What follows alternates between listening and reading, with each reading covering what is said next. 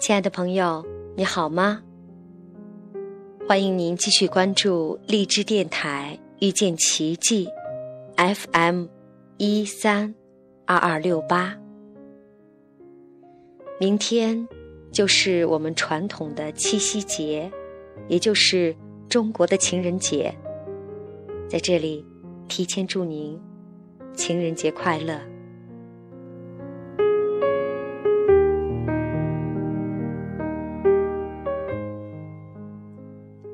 今天我们公司的同事都在议论，特别是男同事，他们都在议论，应该送自家媳妇儿什么样的礼物呢？有人说送衣服，有人买了项链有人说买一把精致的梳子，创意都非常的不错。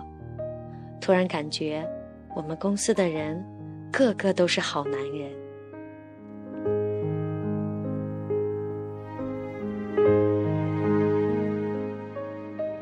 其实，关于七夕节的来历，在以前我是听说过一些。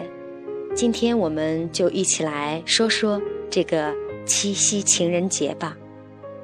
其实，七夕节是汉族的传统节日。在以前啊，这个活动的主要参与者都是少女，而活动的主要内容呢，是以乞巧为主。所以嘛，人们就称七夕节也为乞巧节或少女节、女儿节。七夕节是我国所有的传统节日中最具浪漫色彩的一个节日，也是在过去姑娘们最为重视的日子。在这一天晚上，妇女们穿针乞巧，祈祷福禄寿活动。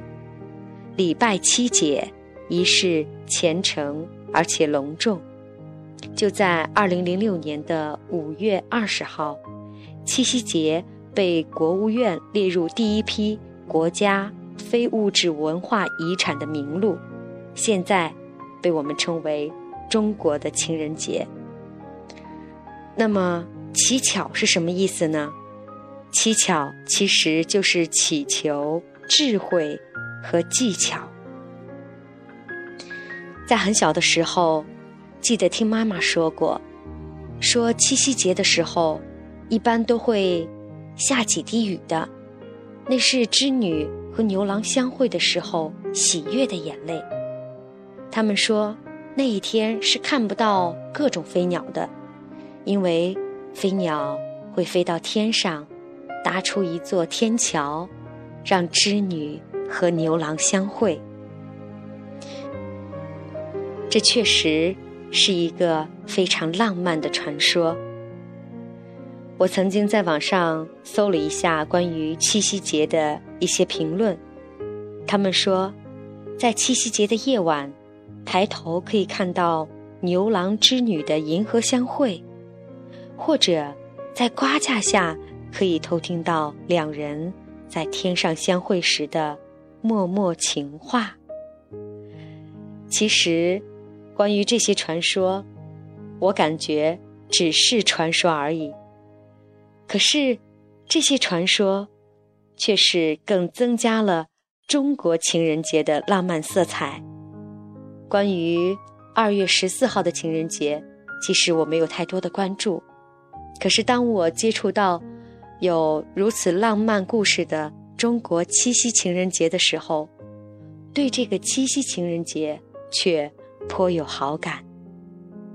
女孩们在这个充满浪漫气息的晚上，对着天空的朗朗明月，摆上时令的瓜果，朝天祭拜，祈求天上的仙女能赋予他们聪慧的心灵和灵巧的双手，让自己的。